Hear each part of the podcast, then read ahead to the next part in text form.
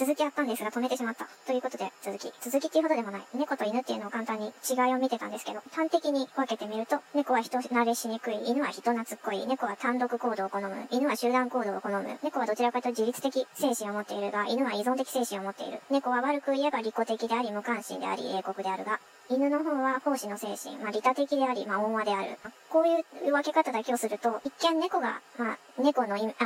猫が女性のイメージで、犬が男性のイメージっていう風に見られがちかもしれないですが、実際は彼らの精神面だけを見ると、猫は十分男性的な要素を持ってるし、犬が十分女性的な要素を持ってんなって思いました。ということから見ても、犬を例にしたに過ぎませんが、本当の男性っていうのはすごくこう内面に女性的な要素を持ってんだなって、持ってんじゃないかなって、それが社会的洗脳で男性っていうのが見た目ももその振る舞いもなんかこう男っぽくこう振る舞うべきだみたいな、そうあるべきだみたいな、刷り込みがずっとされてきたので、動物に例えるとまるで本当は女性的要素を持つ犬でありながら、男性的要素を持つ猫であるかのように生きさせられてきたっていうのが男性、まあ、人間の男性の姿なのかな。女性の場合は、え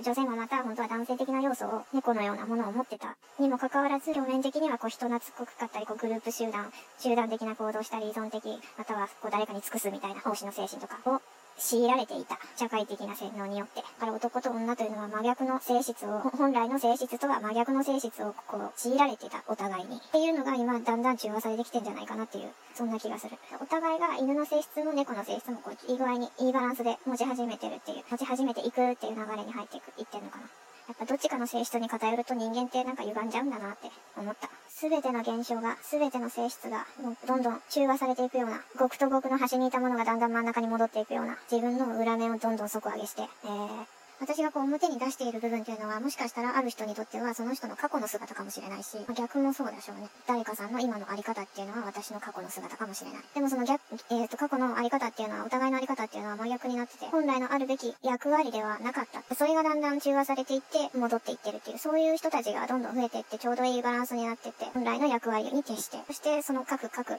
個人で正しいって思うことをやっていく。正しいっていうかまあ信じてるっていうか、やりたいことをやっていくっていう、ただそれだけの流れ。まあそんな感じで、はい、終わっとこう。おやすみなさい。